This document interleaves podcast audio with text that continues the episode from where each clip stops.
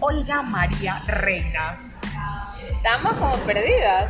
Oye, parece que uno estaba, ¿cómo es? De fiesta, de parra. ¿Cómo es la cosa? No sé, pero no estamos en ningún parra, evidentemente. No andaba muerto, andaba de parranda, pero de parranda no estábamos jóvenes. Estábamos trabajando. Es, debo decir que, gracias al universo, eh, ya yo estoy trabajando, Olga María sigue trabajando y tenemos más carga laboral, lo cual nos ha alejado un poco de este podcast que nosotras iniciamos pensando en esas cosas que, que definitivamente son dudas que tenemos en nuestra cabeza y cosas que nos encanta compartir con ustedes. Entonces, Tropical Talk is back.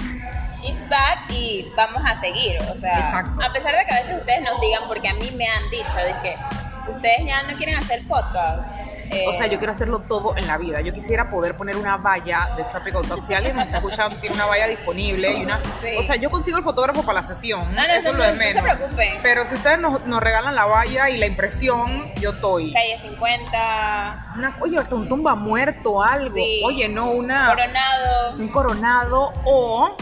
Oye, la, esta- no sé, un chorra de Raiján, una Ah, cosa, algo.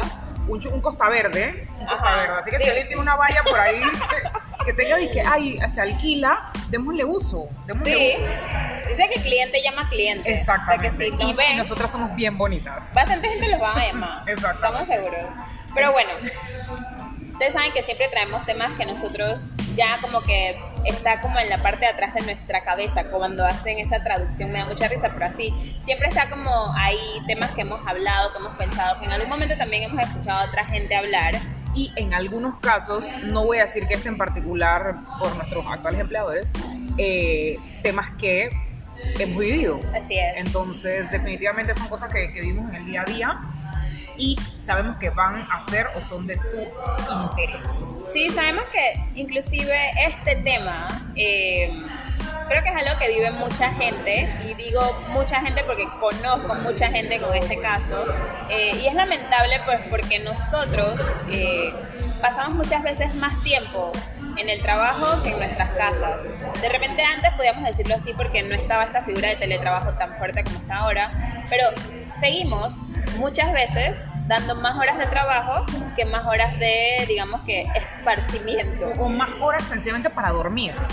Y con esto quiero introducir el nombre de nuestro tema de hoy, o nuestro episodio de hoy, que es el ambiente laboral tóxico. Y esto tiene muchísimas aristas, digo, pudiésemos pasarnos aquí 32 horas, pero les prometemos que queremos hacer un episodio corto, short and sweet. Y que este establecimiento de Tamo Sierra.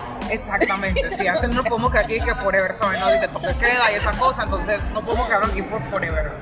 Entonces, el ambiente laboral tóxico, y yo como le comentaba ahorita, justo antes de, de grabarle, siempre tenemos una leve conversación sobre los temas, y le decía que en este momento en el que nos encontramos, una de las cosas más difíciles para el colaborador es que si se crea esta figura en empresas o corporaciones que jamás habían visto una figura de teletrabajo, se crea esta, esta figura y creen que la están mega votando porque resulta que tú puedes hacer teletrabajo, pero tienes un jefe o tienes una junta directiva o tienes un equipo de trabajo por encima tuyo que no entiende el concepto de teletrabajo y son micromanagers, entonces están acostumbrados a estar viendo si pasabas tres minutos en la copiadora, si te demorabas dos minutos yendo al baño, entonces lo que hacen es que tu, tu figura de teletrabajo se vuelve estresante porque tú sientes la necesidad de estar todo el día en mil reuniones para demostrar que estás trabajando y entonces después que termina tu supuesto horario de trabajo es que vas a empezar a trabajar en efecto porque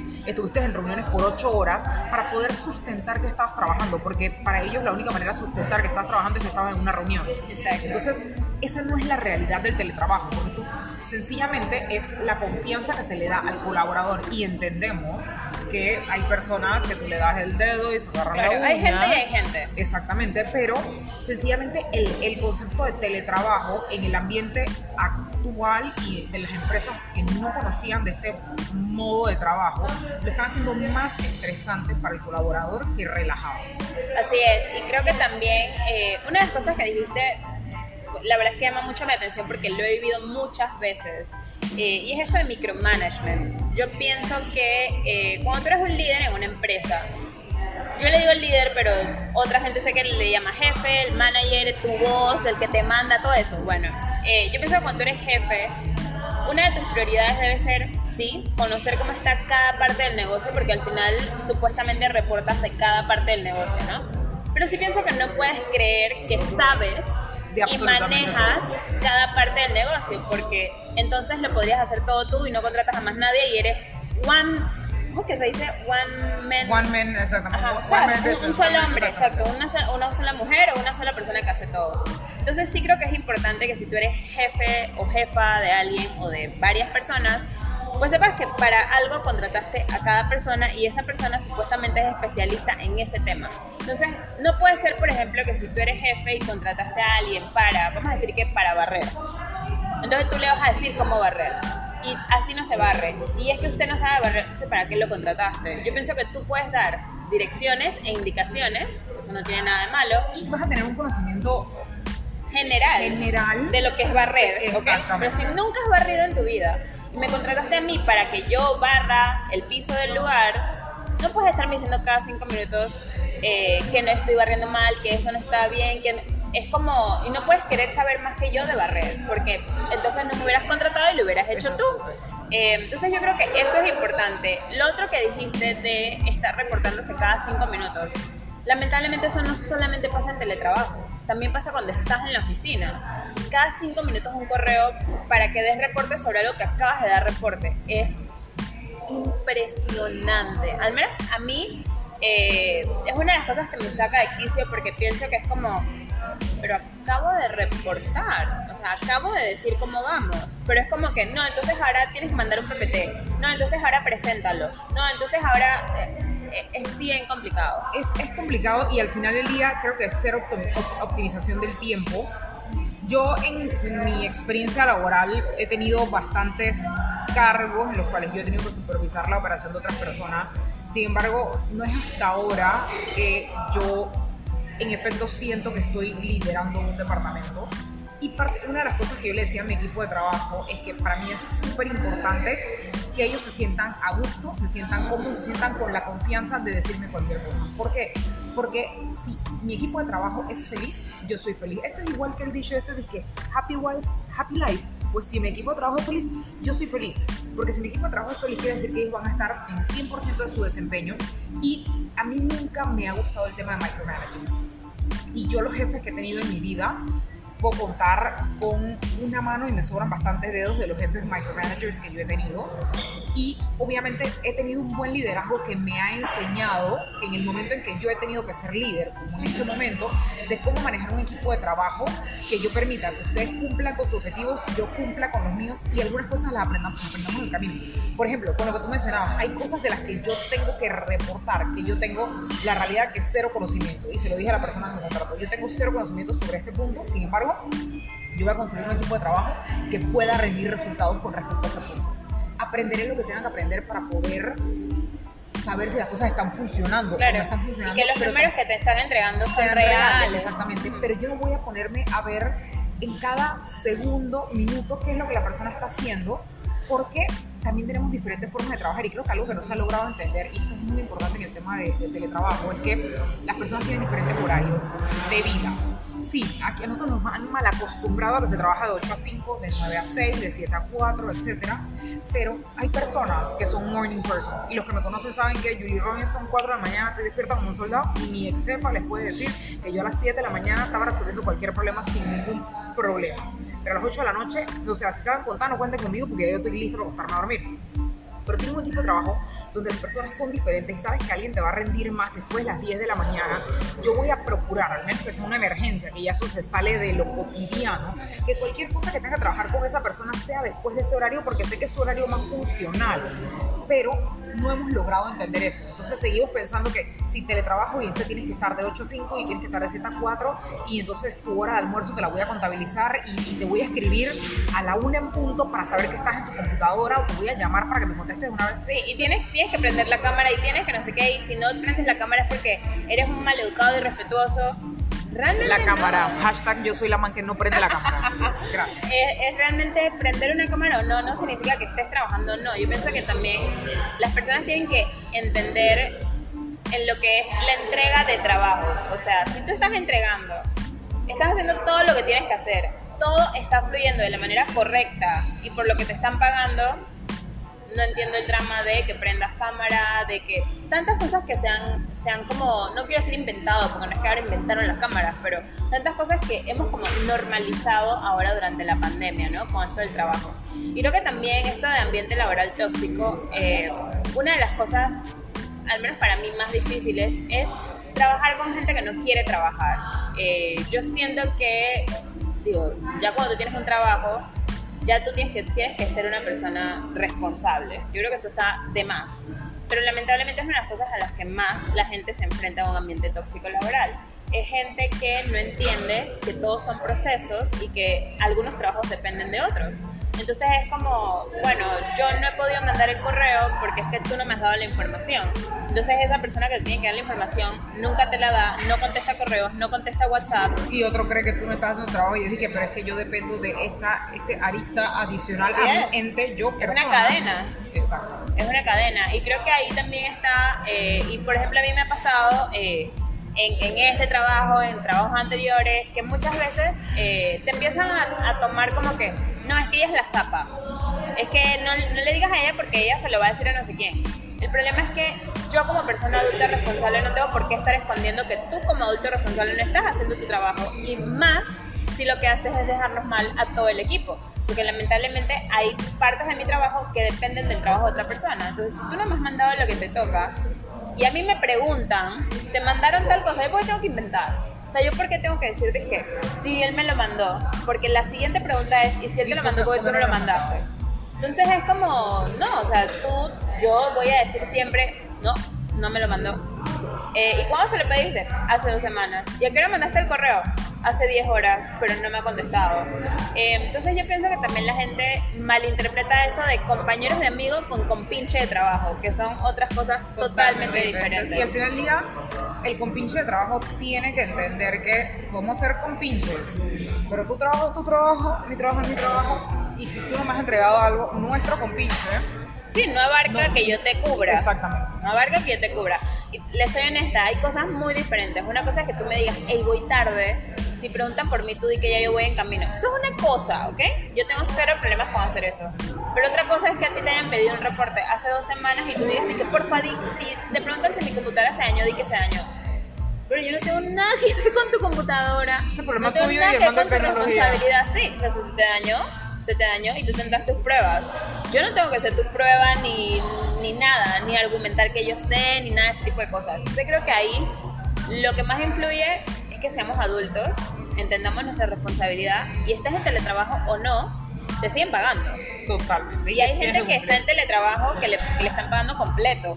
No dices que le, le pararon tal pago, no sé qué. Entonces creo que eh, tienes que aceptar tus responsabilidades y cumplir tal cual como si estuvieras en la oficina. Y si en la oficina no cumplías, probablemente en tu caso tampoco. Y entonces ahí viene la parte donde tampoco sabemos tomar acciones de personal. Creo que algo que, que no se acostumbra mucho en Latinoamérica, al menos de que estés trabajando para una, una empresa multinacional o etcétera, etcétera, es la retroalimentación, el feedback y la evaluación de desempeño de una manera objetiva, porque creo que muchas veces, y aquí hablamos mucho de tema de eh, empresas familiares, que lo lamento, pero siento que las empresas familiares son los number one toxic environment, eh, porque todo es un tema de, ay, lo que pasa es que como tú no eres de la sí, familia, no, no hay, vas- no hay vas un respeto fuera. personal, pero supuestamente hay demasiada familiaridad, ¿no? Exactamente, entonces siento que sin importar eh, to- el, el modelo de negocio en el que tú estás, hay cosas que se deben respetar y hay cosas que, que se deben poder medir. Yo creo que la clave en cualquier cosa es lo que tú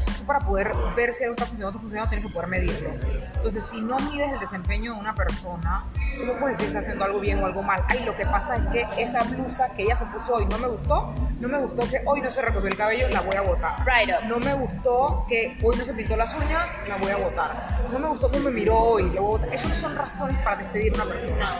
O porque es que no me ha gustado X, oye, pero tú, una persona, tú le has dado retroalimentación a esa persona. Es. Tú le has hecho saber a esa persona qué está haciendo mal. Y en caso de que tú seas su líder, le has indicado cómo mejorar lo que está mal. Si no lo haces, po- porque sencillamente tomamos una decisión de desaparecer a una persona de la planilla. Y entiendo, hay muchísimas personas que nunca debieron haber entrado a la planilla a lo mejor de alguna organización.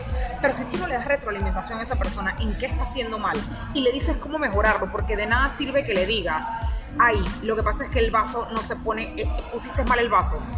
Y, no le dices cómo va el vaso de nada sirve. Eso no es retroalimentación. Sencillamente estás pointing o estás señalando las cosas que están mal sin decirle a la persona cómo mejorarla. Y si tú como líder no tienes el conocimiento, porque en efecto no lo sabes absolutamente todo, oye, desde preguntarle a otro colega, desde buscarlo en LinkedIn, desde buscarlo en Google, o si alguien te dijo a ti que eso estaba mal, pregúntale a esa persona, ¿por qué está mal? Para que tú puedas educar a la persona que está en tu equipo de trabajo. Pero sencillamente tomamos decisiones sobre emociones. Sí, sobre cosas que no tienen, nada, que ver. nada que ver con el desempeño de la persona. Y las personas que no están teniendo un buen desempeño se quedan en una organización por 30, 40 años. Así es. Porque sencillamente ese fue el juega vivo, ese fue el que ahí le sonrió a todo el mundo, y ese fue el que, se quedó, el que pasa Y eso es justamente el siguiente punto eh, del que quería hablar son las personas que continuamente en, la, tu relación de trabajo o en tu ambiente laboral no hacen nada, pero la gente que está por encima tampoco hace nada. Entonces llega un momento que ya el hacer nada se vuelve lo normal. Lo normal. Sí, se vuelve normal y tú que haces todo, entonces te vuelves como la rara, ¿no? Em, la intensa, la que siempre pregunta de trabajo, pero ¿de qué más te voy a hablar? Me explico, o sea, uno no es amigo íntimo de todas las personas con las que trabaja. Entonces, básicamente, nuestra conversación va a ser, eh, laboral. Entonces, creo que también eh, eso es un punto importante para los eh, jefes o jefas o supervisores o managers, lo que sea.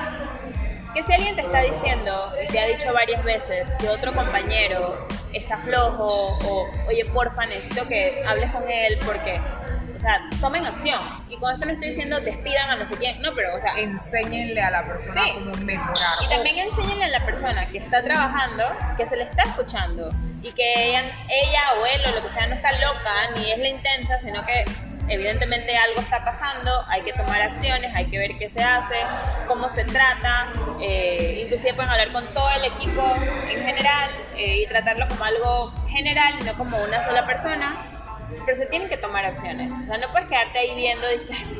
Esa persona y definitivamente así el tema de la retroalimentación va en esos casos. Es como, ok, si es la persona que nunca ha hecho nada, eso desmotiva a las personas que sí hacen algo. Así es. Porque piensan, ¿sabes qué? ¿De qué sirve que yo esté dando el 120% si la persona que da el 80% recibe un mejor trato o no le pasa nada. No le pasa nada. Y, y, otra cosa que pasa muchísimo es que el que da el 120% siempre le exigen más. Porque es que, oye, eso lo que pasa, es que yo sé que esa persona es efectiva. Yo sé que, que nunca dice que no. Que nunca dice que no, entonces esa persona no puede resolver el problema. Entonces, ahí venimos y, todas estas cosas, y digo, puedo poner 300 ejemplos más, pero son cosas que al final terminan generando un ambiente de trabajo tóxico. Y para las personas que son líderes, creo que los consejos o, o obviamente nosotros no lo sabemos todo, pero cosas que les podemos dejar después de esta conversación es uno, escuchen a su equipo y den retroalimentación efectiva.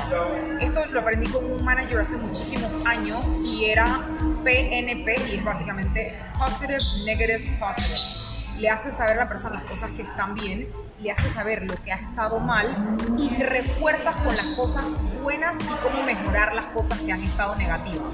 Entonces, para darles un detalle de una forma de, dar retroalimentación, que es lo que no estamos acostumbrados a hacer, y exhorto a todos los conocidos, las personas que estén escuchando esto, que son departamentos de recursos humanos, de implementar procesos de retroalimentación. La empresa en la que yo trabajaba anteriormente era un proceso que se hacía cada seis meses y tú pedías evaluación a personas que habían trabajado contigo que son horizontal, superiores a ti o tu equipo de trabajo. Sí, claro entonces recibes una retroalimentación de absolutamente todo el mundo, una retroalimentación 360, y así lo hacía absolutamente todo el mundo dentro de la organización. Obviamente era un proceso mega largo que todo al final decíamos era súper tedioso, pero yo les puedo decir en este momento que valía la pena porque la metodología era mucho de, ok, estas son las, las, top, mis top, estos son mis bottom, cómo mejorarlo, y se hablaban de situaciones en particular. No es que lo que pasa es que yo creo que ella mira mal a todo el mundo. No, este día pasó esto y, su, su reacción a tal situación no fue la más apropiada, debido a que la mejor reacción hubiese sido X o Y, Z. Entonces,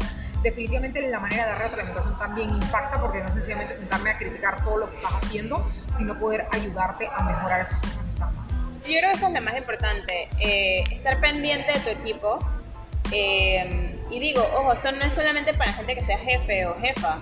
es la verdad que cuando tú eres parte de un equipo, es importante que sepas cómo está todo el mundo. No es que tienes que saber la vida completa, pero hay veces que van pasando cosas y te das cuenta de, ah, es que esta persona tiene un problema en su casa, por eso es que, por ejemplo, no anda reída 24/7. Eh, ayer le hablé y no me respondió más en la tarde. Ah, es que en la casa ya se fue la luz. O sea, hay cosas que nos pasan, que no podemos controlar, que también tenemos que tener en nuestra cabeza. Yo creo que lo principal es entender que todos somos humanos y nos pasan cosas. Eh, vamos cambiando con el tiempo. Eh, a veces nos sentimos bien, a veces nos sentimos mal. Las emociones nos juegan bien duro. Entonces, acuérdense que estamos en un momento en que mucha gente está pasando cosas difíciles. Eh, entonces creo que también va por ahí la cosa, ¿no? Entender que todos somos humanos, entender que todos nos equivocamos. Eh, y siento que lo más importante es que también todos demos lo mejor de nosotros. Eh, no me gusta decir sí 500% o 200%, pero lo que sea la mejor versión tuya, que la, que la entregues en tu trabajo y obviamente también en tu vida personal, ¿no? Y normal. Y con eso, ¿qué? Oh, por Dios, cerramos nuestro episodio de número I don't remember to be honest. Yo tampoco, estaba eh, pensándolo. Pero we're back y estamos aquí para quedarnos. Ustedes sigan, o sea, azotándonos cuando no nos ven, no nos escuchan. Sí, a, a mí me azotan horrible por Twitter. Sí, la gente se pone un poquito intensa, pero sigan siendo intensos porque así los queremos y así nos presionan a seguir haciendo esto. Entonces, después de este episodio, nos vamos a seguir grabando para luego que ustedes nos escuchen dentro de dos semanas. Así es. Con gusto, que tengan un lindo día, linda tarde o linda noche porque no sé en qué momento del día nos escuchan. Chao.